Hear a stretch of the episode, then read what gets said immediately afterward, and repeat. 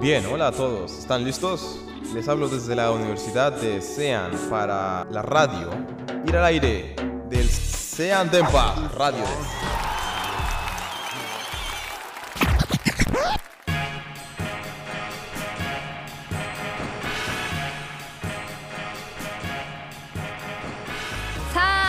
まりました。ラジオ西安電波 MC 千倍美香です、えー少し暖かい日がありましたがまだまだ寒いですね、えー私も学生生活残すところあと1ヶ月ちょっとすごくふわふわとしております。はい西安電波ありがとう。節目の第40回目の放送でございます。はい皆さん体調いかがですか？お元気でしょうか？電波もねおかげさまで40回を迎えることができました。ありがとうございます。はいねまあ40回ってね結構長いようで一瞬やったなっていう感じで、まあ、どの回も印象に残ってる感じです。きっともう少し大人になった時にこの西安電波を聞くと学生の時の時間に戻してくれるアイテムになると思います。ね、もう10年20年経ってもしね西安電波が残ってたら結構面白いことに なるんじゃないかなっていうふうに思っております。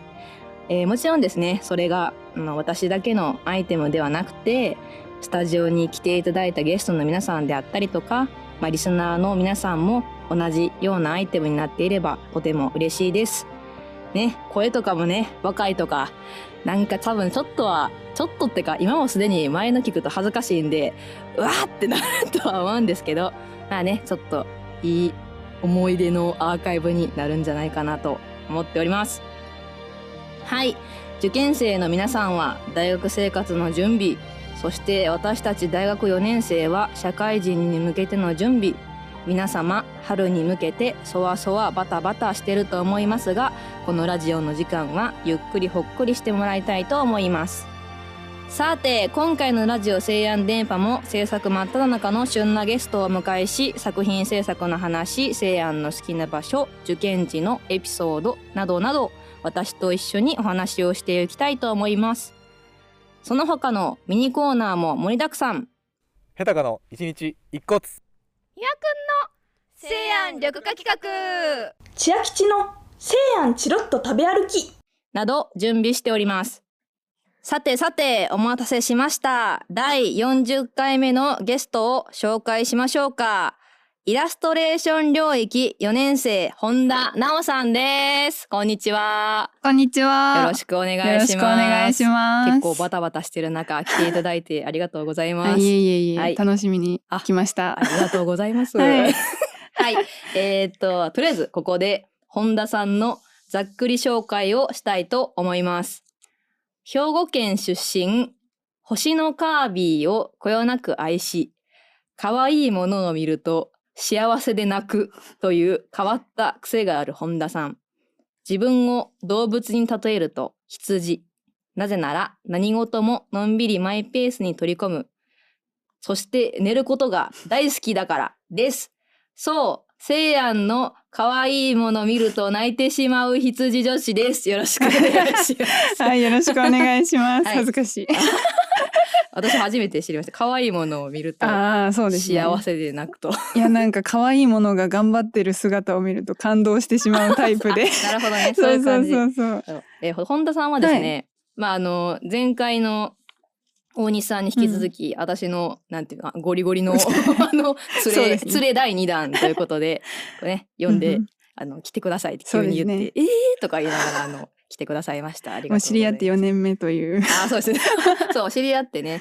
そうかそうやね。そうですね。えっと、まあ、イラスストレーション、今年はなかったと思うんですけど、うん入学してすぐに各領域でね、セッションって言って、うんまあ、その、えー同じ学年であったりとか、うんうん他の領域やったらね、先輩が来たりとかもあるんですけど、イラストレーション領域は、まあ、多すぎるんで、同じ学年だと、まあ、先生方だけでこうね、交流会みたいなのがあって、うんその時から一応、そうですね。本田さんとは知り合いですよね。はいはいはいはいその、その日からね。そうですね。その日からですね考えると長いですね。長いですね。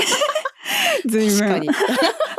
はい。はい。えーはい、まあ、今日はね、まあ、身内なんですけれども、うんうんいろいろきこう深くね本田さんの制作の話とかもね切はいり込んでいこうと思いますので、はい よろしくお願いします。はい喋らせていただきますはいよろしくお願いします。はいはい。でまあ本田さんはですね、まあ、私と同じイラストレーション領域で4年間学ばれたと思うんですが、まあ、どのようなテーマを中心うんうん。に作品制作されていたんでしょうか？うんうん。はいえっと私は千葉さんと一緒で、うんうん。えっと、イラスメディアイラストコースだったので、平面のイラストというよりは結構雑貨系の制作だったりとか、あとまあ動画だったり、えっと、幅広く結構いろいろやってきました。うんうんうんでね。特に そうそうですね。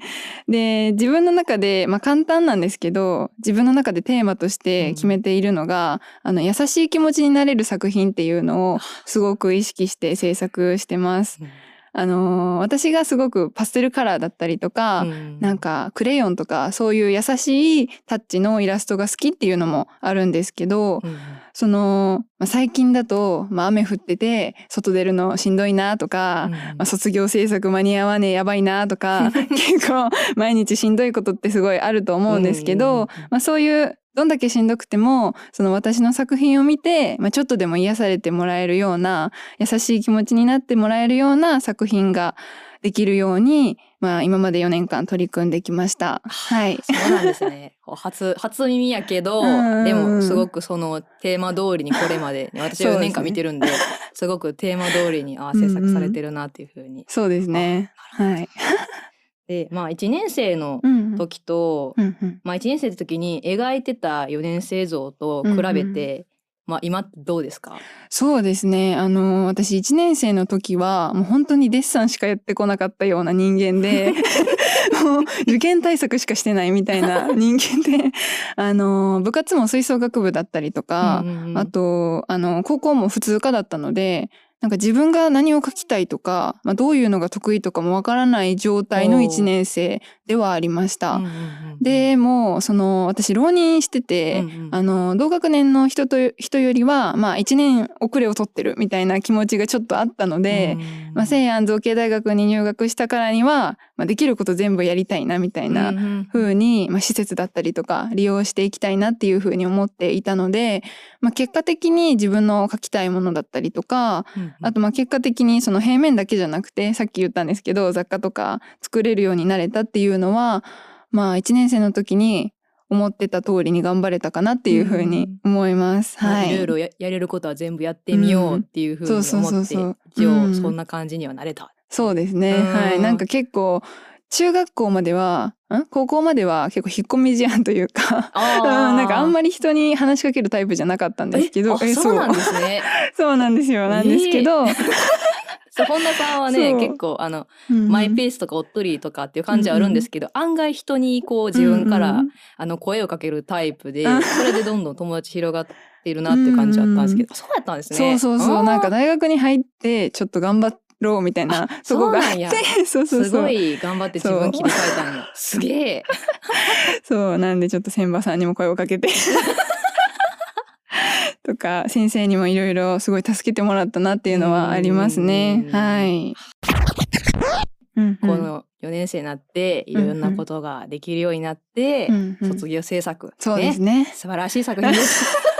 お疲れ様でした。はい、ね、あお疲れ様でした。終わりましたね。そうですね。ね、ようやく終わりましはたけど、い、はい。えーまあ卒業制作ではね、どのような作品を作られたんでしょうか。そうですね。はい、えっと私はあの雑貨屋寄り添うっていうお店を、えっと企画して、そのお店にまつわる展示をもう丸ごとドーンとね。展示したみたいな、うん。結構異色な展示だったかなっていうふうに思うんですけど、でこのお店がえっと野の草花、まあいわゆる雑草って呼ばれうんる植物をモチーフに、えっとデザインした雑貨を扱っているっていう設定のお店だったんですけど。うんあのそこに働いているキャラクターであったりとか、あとまあ販売している商品何作ったかな、えっとブローチだったりとか、うん。スカーフとかあとランチョンマットとかあと本とかいろいろうん販売商品を作ってみたりとか、あとプロモーションムービーを作ってみたりとか、うんうん。まあ、結構もうそのお店にまつわるものすべてを展示しましたね。で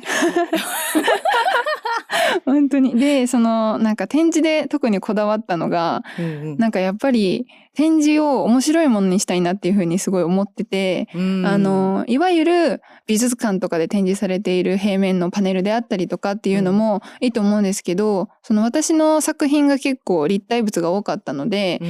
まあそういうそこにまるでお店があるみたいな展示をしたくて、うんうんうんうんなんかイラストレーション領域なのに造形ラボでトンカントンカンやって そうもう力仕事やってみたいなことをしてお店のテント作ったりとか、うん。商品棚を作ったりして、まあ、結構いろいろと取り組めたかなというふうに思ってます。はい、そうですね。結構ね本田さんはね、自分のやったことをさらっと言うんですけど、ものすごいことなんですけどね。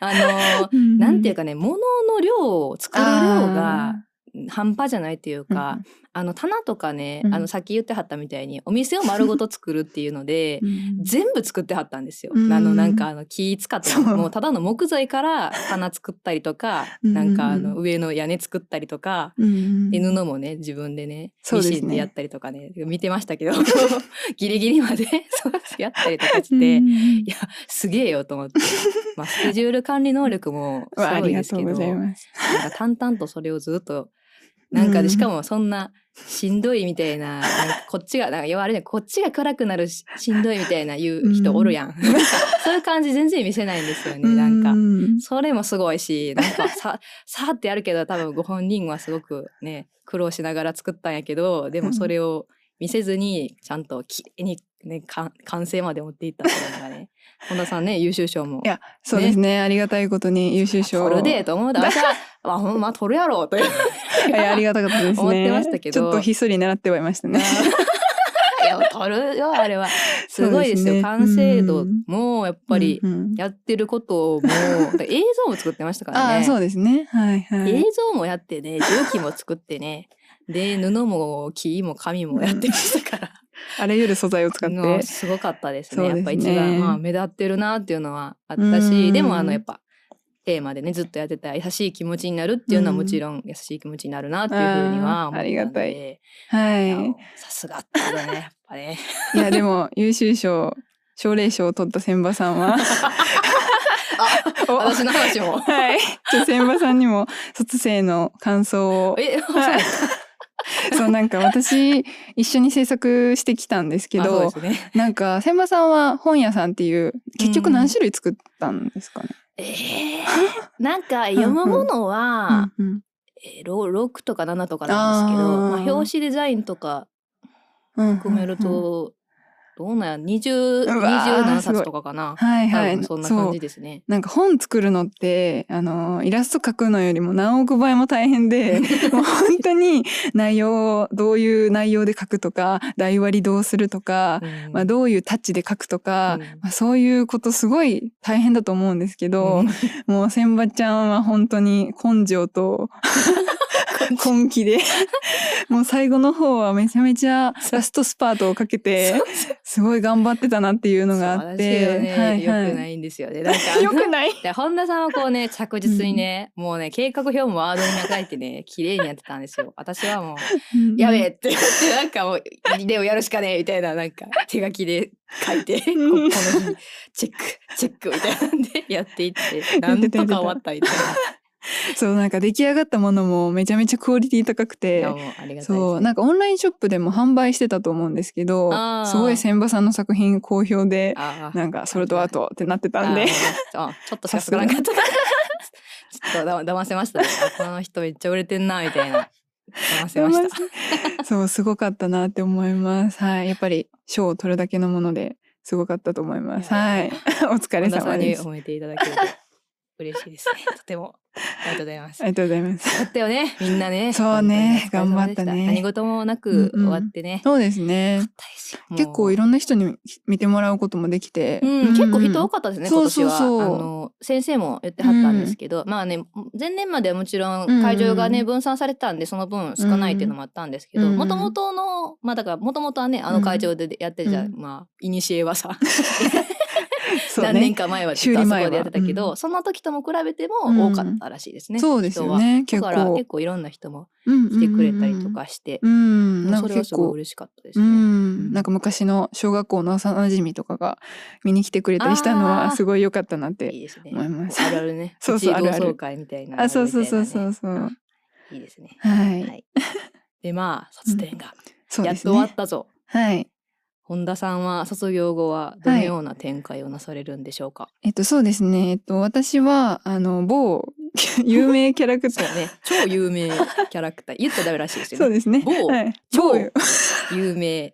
有名キャラクター会社にちょっとデザイナーとして就職することになっていて、うんでその部門が結構いろいろあるんですけど、うんうんあのはっきり言われてはないんですけど、うん。まあ、空気感的にグリーティングカード部門っていう、うん。あのクリスマスカードとかうん。バースデーカードとかを取り扱う部門に所属することになる感じです。はい、でなんかカードだけじゃなくてあのカレンダーとか手帳とかステーショナリー系全般うん。だったりとか、あとカバンとか、えっとオルゴールとか。オルゴール。そう。わあならではですね。まあ、さっきその卒生もそうなんですけど、うんうん。雑貨系を主に取り組んできたので、うんうんうんまあ、すごい自分の希望を汲み取って配属していただけるのかなっていう感じです。うんはい。それはあれかな、うんうん。そのまあキャラクター既存の、まああるキャラクターをどう展開していくかみたいな感じかな、えっといろいろあるみたいなそうなんですよね。うんなんか意外とその会社のグリーティングカードってそのキャラクターを使ったものばっかりなのかなって思うと思うんですけど普通のなんかただの牛ただの牛？年賀 状とかでよく使われてるようななんか誰にでも使えるような、ん結構プレーンなキャそうそうそう。そうラクター色強くないやつもあるっていう。大人向けだったりもあるみたいじゃい。ろんなものをあそうそうそうそう。いろいろ展開して、うん。あーまさに本田さんにぴったりなっていうそうなんですよ。まあ、でもキャラクターデザインでも、うん。多分何でも、ね、できるとは思うけど、まあ、はいどっちかやったらね、まだ言われてないけど、そこにはい配属されたらね、そのまま、うんこの空気感で いけたらいいですけど。そうなんでですよね。なんで、結構自由にやらせてはもらえるかなっていう、うんうんキャラクターに縛られはしないのかなっていうす印象ではありますね。うんはい。まあ東京ね。そうなんですよ。東東京なんですよね。なんで、ちょっと自主制作も頑張りたいなっていうふうには思ってるんですけど、まあ、やっぱり仕事大変だと思うんで、そうですね。大丈夫です。まあでもなんかこう、卒業した、こうデザイン系に行った先輩とかに聞くと、うんまあやっぱ最初はやっぱしんどくて、帰ったらもうご飯食べて寝るみたいなななる慣れてないから、体力とか追いつかないからうんなるらしいんですけど、うんまあ、慣れていったらそういう実そう習なんですよねやるん、やれるように本当になるはずだと。でも本田さんなら大丈夫だと。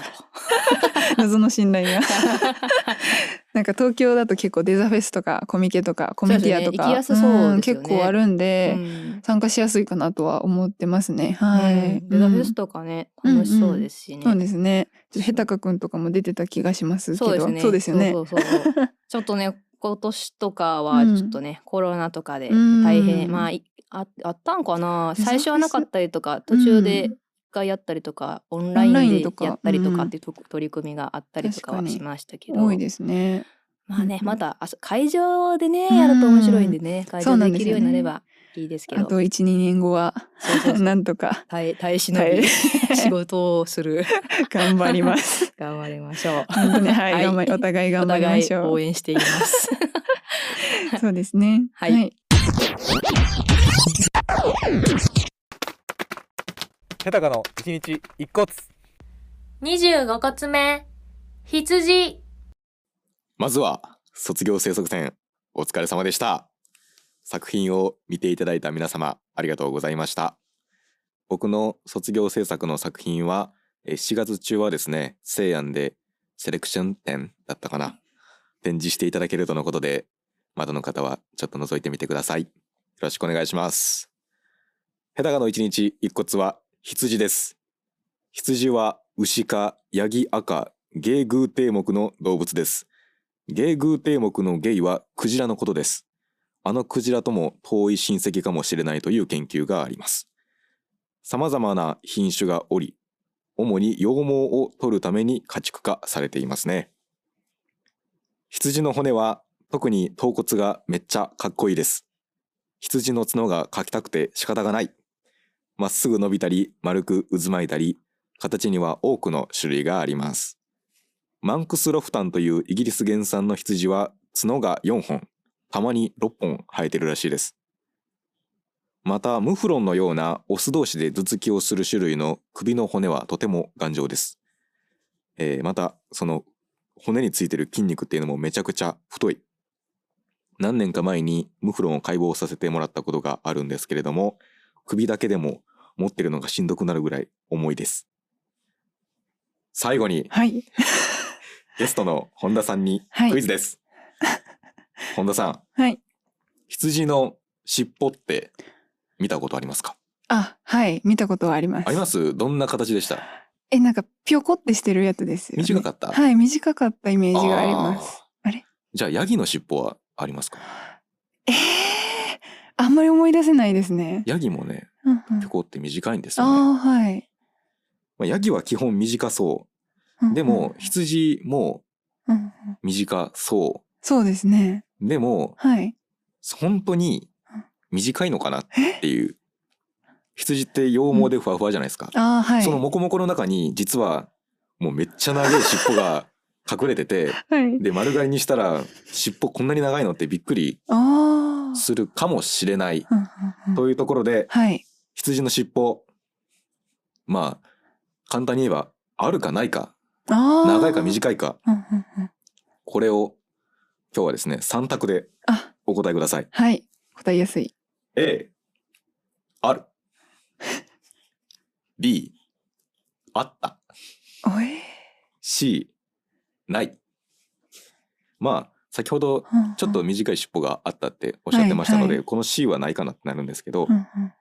さああるかないか？ああ、なるほど。あったっていうことは品種改良で短くなった。まあいろんな種類がいるんで、まあ、うん、ああ、まあいろんな長さはあるると思うんですけど、うんただうんうん。まあ一般的な日本に多くいるような羊っていうのは、長いか短いかっていうとはい。どうなんでしょそうですね。うんと、なんか、この羊ってアンケート送るときに、はいちょっと羊をググったんですけど、はいなんか、家畜用の羊って品種改良で、なんか毛がずっと伸び続けるように品種改良されてるみたいなことが書いてあったので、あった？うあったはい。これ正解ですね 嬉しい。あの農場で飼われている赤ちゃん羊の写真を見るとですね、うんうんうん。尻尾が長いんですよめっちゃ。う。んでかかとのところまで尻尾がダランってこう伸びてるんですけど、うんうん尻尾がその毛に覆われてて重いから牛みたいにブンブン振ることができないんですね。うん。もうずっとダランって垂れてるってことはうんうんちがめっちゃつくんですよそこに。で羊の毛って密度が濃くてめちゃくちゃ汚れやすいんですね。油汚れがすごくて。あそこにうんちがついちゃうとハエがたかってウジが湧いて大変なことになっちゃうんでうん生まれて数週間後に人の手によって切っちゃいます。あ、そうなんですね。羊の尻尾って大抵切っちゃってるんですよね。あなのでーうんまあうーんたまに長いまんまの羊もいるんだけど 大抵は切られて短くなっているんだよっていうなんとなく何とも言えないそうですね。終わりです。ありがとうございました。ありがとうございました。バ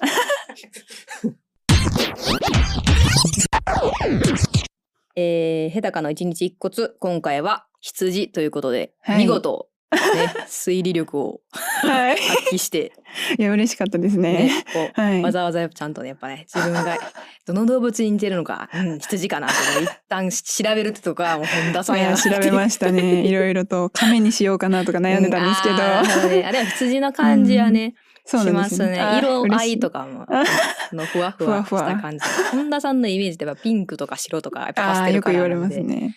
羊と見てあなるほどというふうには思いましいや、た面白かったですね。尻尾長いんそうですねね。なんか多分私結構ヤギとかと混同しちゃってて、確かに。それで短いよなとか思ったんですけどうん長いんやと、そうですね。なるほどと隣で 最後にバイバイと言って新しい。新しいやっぱね アップデートを重ねていくんでね、うん。彼は。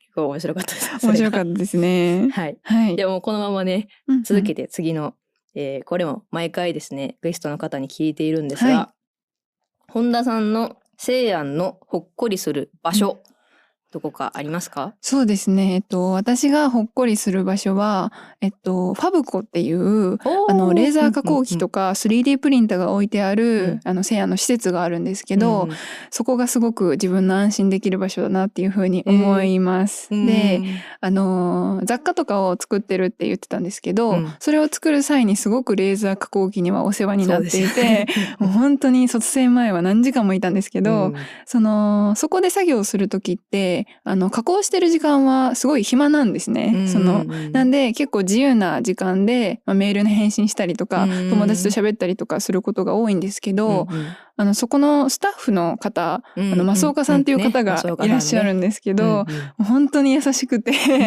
本当に優しくて、はい。なんか、最近の就活の話とか、近況の話とか、あと、増岡さんのおすすめの本を紹介してもらったりして、なんか、えっと、アイス食べ歩きの本とか、レトロのお菓子のパッケージの本みたいなのを一緒に見ながら、お腹空いたねとか言いながら、すごいゆったりした時間を過ごせるのは、まあ、自分の中であのほっこりする場所かなって思います。はい。確かにね。うん増岡さんがまずほっこりだもんね。そうですね。もうスタッフの方がさんっ。てめちゃくちゃ有能やのに、はい。あんなになんか包容力があって、本当に優しくて。そうですね。なんか何でも、うんあいけるいける大丈夫大丈夫。カチカチカチとか言ってなんか、レイヤーだけ書いて、これだけやっとくからとか言ってなんか、全部やってくれるやん。あ そうそうそうすまへんとかも、たまになっちゃうからとか言って、なんか全然怒らへんし。そうなんですよなんねか。パッてやってくれるし、なんかうんそった木とか置いても、あこの重し置くから大丈夫とか言って、なんかめっちゃ早いし、そう判断するのに。すげえとかって、あんなほっこりした感じやけど、めちゃくちゃ仕事できはるから、すげえありがたいんですいや、よ。めちゃめちゃありがたいですね。私も結構メディアの人間はね、うん結構まずレーザー加工を授業でも、うんあのワークショップとしてうんやったりするから一、確かに回はねやるんですよ。めちゃめちゃおすすめ。うん。あの自主制作とかする時もうんたまにあれ使わせてもらって、うんもういつもね俊敏に、本当にこのこのデータだけとか言って全部やってくれる。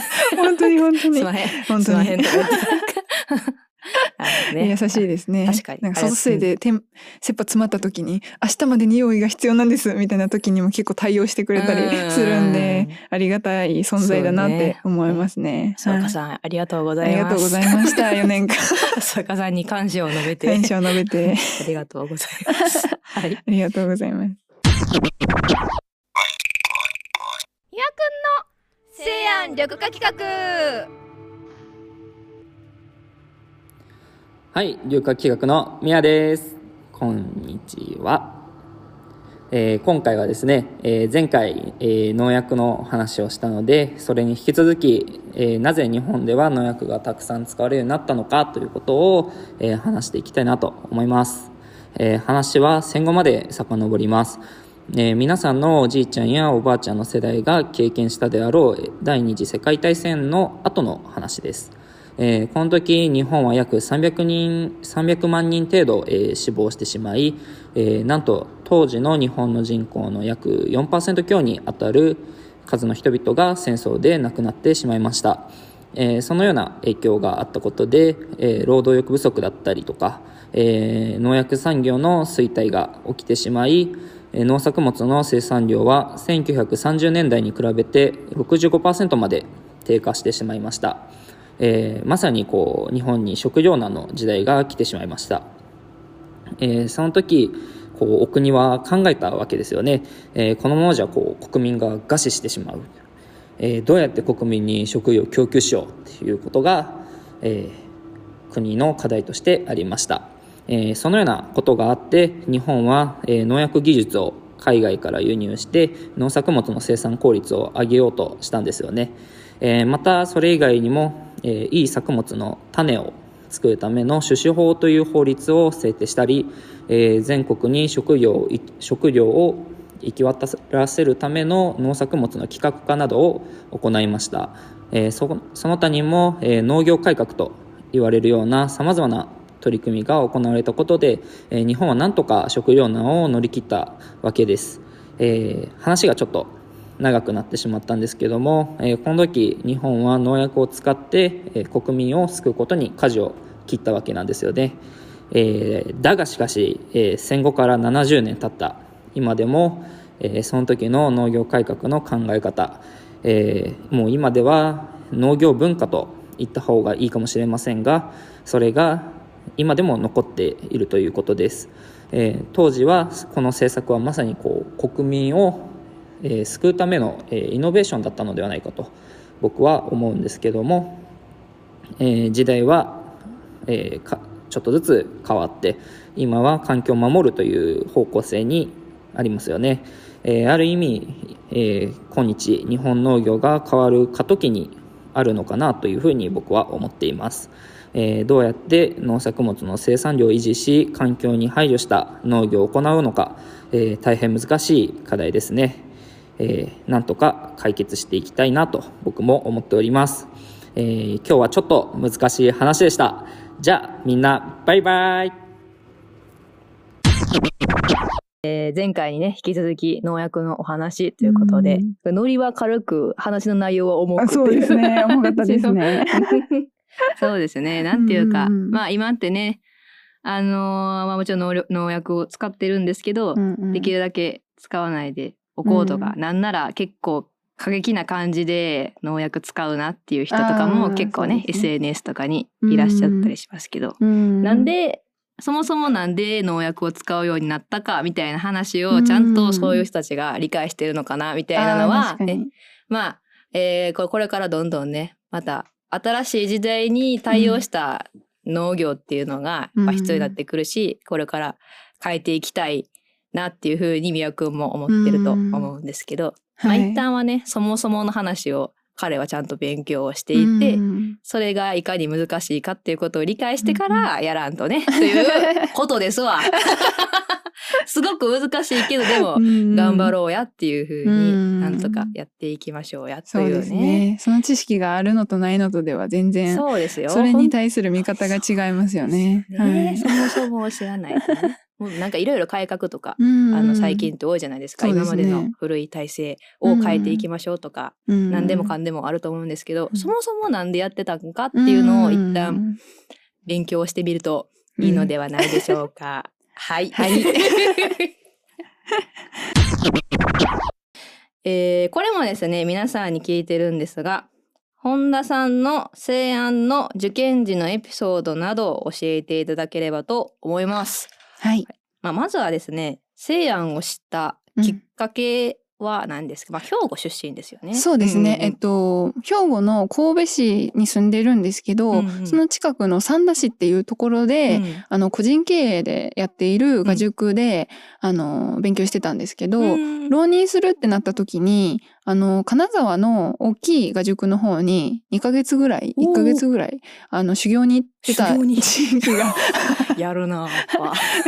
修行に行ってまして、うんでその時のあの画塾の先生からこういう西安の受験があるよみたいな風に教えてもらって、その時教えてもらったのが特待生選抜で、あの本当に授業料が安すぎてびっくりしたんですけど、ね、変わらないぐらいね、いきますから、その私もともと国公立を目指してたので、まあ、そういった意味でもそんなに変わらない状態で勉強できるんだと思って、でしかもモチーフも決まっててデッサンだしっていうふうに思って、うんうんうんちょっと受けてみようかなっていうふうに思ったのがきっかけですね。はい。うんうんうんまあその受験になって、なんかこう印象に残ったこととかまあ受験の前とかでもいいんですけどうんそれに至るまで何かありますか？そうですね。えっと、私、兵庫県に住んでるので、うん受験の当日は、あの、兵庫県から電車で、湖西線に乗って、受験会場に行くみたいなうん。スケジューリングだったんですけど、私すごい緊張するとお腹壊すタイプで、で、長旅だったので結構、うんその、その間にお腹壊しちゃって、で、でも、小言温泉駅って改札出るとトイレ行けないんですよ。うんなんで、ねない回ありますもんね。はいはい。なんで全然地理もわからないままどうしようどうしようって思ってた時に、なんか小言温泉駅の前にあるファミマがあるんですけど、うん。そこトイレあるので、うんうんうん。めちゃめちゃそこにこもってた記憶が。変わってた記憶。記憶があっていやなんか本当に満身創痍で受験会場に向かったみたいな記憶がありますね。はい、ファミマにはすごい助けられました。ああねあそこね そうですね。あそこがはなかったらもう本当にとんでもないことに なっていたかもしれないい。そう本当に大変でした。あとなんかあのーモチーフが人参とプチプチとファンドだったと思うんですけど、あのー一応練習は23枚してたしてはいたんですけど、うんうん。なんか配られた人参が今までやってきた人参よりも結構小ぶりであ ね。れみたいな。そうどうこのここ埋めんねんみたいなそうそうそう。構図とか。あー。なんか画面が全然埋まらないみたいな風になってちょっと人参を成長させて書きましたね。なるほどね。なんか。人によってあれですよね。そうですね。大きさが違いますからはい。そういうのやってんすわって感じ。あなるほどです。ねそうですはいはい。大西さんと一緒にやっぱこう事実をねねじ曲げ ねじちょっと大きく見えました私には。っていうっていうね。まあねこのテクニックですからそうですね。絵作り。そう絵作り。テクニックをデッサンは絵作りやからね。そうです。ものをです伝えるためにだから。そうですね。そのままやるんはいやったら写真でいいもんうな、んだからこうやっぱ構図のね力とかも見てはりますからデッサンってね。これはやっぱはい。テクニックですよね、人参をねちょっとパースかかってるってことで。あ、そうね。やっぱね、こうわざとやってますわっていうね。大事ですよ。大事とか大きい声言ってるか分からへんけど。ね。まあ、それできるんやったらそれで書いたらいいけど、そうですね。時にはそういうテクニックがいる時もあるということで、あ受験ですね、受験する方はね、ちょっと、ね、ちょっと。当日パニックった時も、パニックった時。テクニックだと ちょっと他の人のモチーフの大きさ見て、るやろっていう、はいはい。不自然じゃない程度に。そうそう。まあ隣の人の大きさうんこれぐらいしいけるやろみたいなね。そうですね。なるほどね。はい。あ意外と。結構本田さんもテクニックを、駆使しましたね。いい話でしたね。いい話。これ良かったんだろう。ありがとうございまはい。ありがとうございました。千秋吉の西安チロッと食べ歩き。はーい、皆さん、こんにちは。今年のバレンタインは試食がなくて悲しい千秋吉です。今日は西安から歩いて15分、琵琶湖のほとりのケーキ屋さん、ル・メルシエにやってきました。今回いただくのはこのお店の看板スイーツ、ミルクレープのルメミルです。それでは、いただきます。はあ、クリームに包まれる。一枚一枚お店で焼いたもっちもちクレープは、まさに天使の羽のようです。クリームはコクと旨味がしっかりあるのに軽く、いくらでも食べられてしまいます。上には砕いたクッキーが乗っており、サクサクと心地よい食感は天使のスキップそのものです。ドリンクには期間限定のチョコレートシャンティーフラッペを注文しました。チョコレートのシャリシャリ氷に果肉たっぷりマーマレードが入って、さらにその上にはミルクレープと同じ激うまクリームが乗っています。ハートのホワイトチョコとフランボワーズのトッピングもとってもキュートケーキやドリンク以外にもランチやクレープも販売しているみたいです。電源 Wi-Fi 完備の西安近くのおしゃれ穴場スポットなので、ぜひ行ってみてくださいね。チロッと。チョコとフランボワーズつながりということで、今回はショコラフランボワーズチロルをご紹介いたします。一粒45円のプレミアムチロルシリーズの最新作。洋酒が効いた滑らか口どけのしっとりガナッシュに甘酸っぱいフランボワーズが華やかに香ります。デパートの高級チョコと見まごうほどの完成度で、チロルチョコへの価値観が変わること間違いなしの一粒です。今年のバレンタインに思い出ができた人も、できなかった人も、ぜひ食べてみてくださいね。えー、今回の千秋吉の西安チロと食べ歩きは、えー、西安から歩いて15分、ル・メルシエ。全然知らなかった私も知らなかったですね。えーえーそんなんあったんや。ちょっと行きたいですね。ねえ卒業前に。なかったからちょっと損した気が。確かに、えーミルクレープと、うん。何やったっけ？なんかもう。えっとチョコレート本皿ドリンク すごいおしゃれな名前で覚えてなかった。はい入られへんかってんけどうん。頭に。えー天使のスキップというコメントがすごく印象的で。いやめちゃめちゃ食レポ上手ですね。はい。ん？おー卒業生のお店？え卒業生の方がやってるお店なんですか？えー、せやの？いつの？結構前だえー、P は知ってたんですね。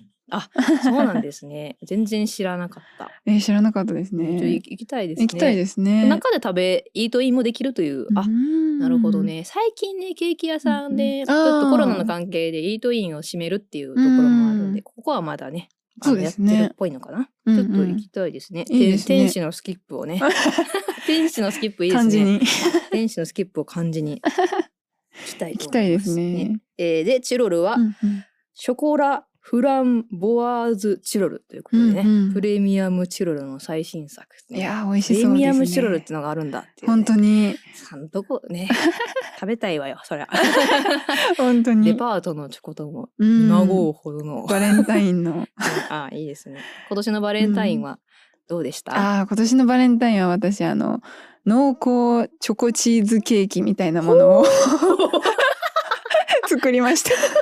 すごいですね。はい、あのオーブンが家にないんで、うん電子レンジで作れるものなんですけど、うんはい、それをちょっと作って、はい、味見しながらあね。自分の分も作りました。あね。はい、大変なんよ。そう。オーブンがないとね、オーブンがあると全て解決するのにということがうん世の中多すぎるんだよ。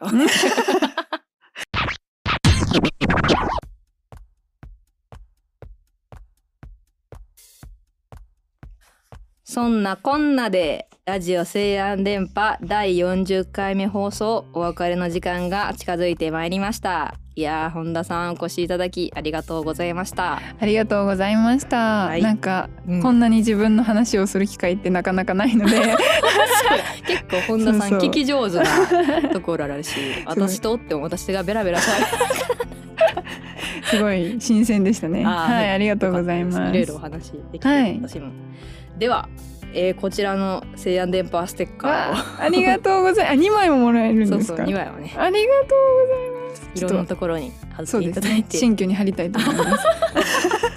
防水もねそうそう野車にも貼れる。そうそう P は車に貼っていますしそうなんですね。私は原付に貼っていますなるほど。P のやつはもう色あせこの前見てたらめちゃくちゃ色あせてたけど やっぱ40回目となるとそう電気が入ってるからね はいはい、ありがとうございます。ありがとうございますはいまた番組宛てにメッセージや番組でやってもらいたいことなどなどどしどし送ってください電波公式サイトもチェックしてくださいねはいはい、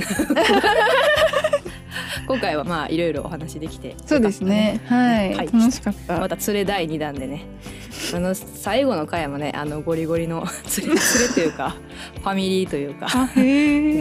ゲストになおい、る楽しみですね。みんなも楽しみにしてくれよな。またお知らせするぜ。私はすごく楽しみです、最後。最後楽しみですよね。次最後やからね。そうですね、四十一回目。ね？41回目ってね。40回で終われたらよかったんですけど。確か地味に。そうそう。一回余ってしまった。一回終わってしまいました。はい、はい、それでは次回。3月は MC 千葉の西安電波最終回ボリューム41ですね。寂しいですね。みんな寂しいと思ってるか？いなくなりますよ千葉は。そうですね。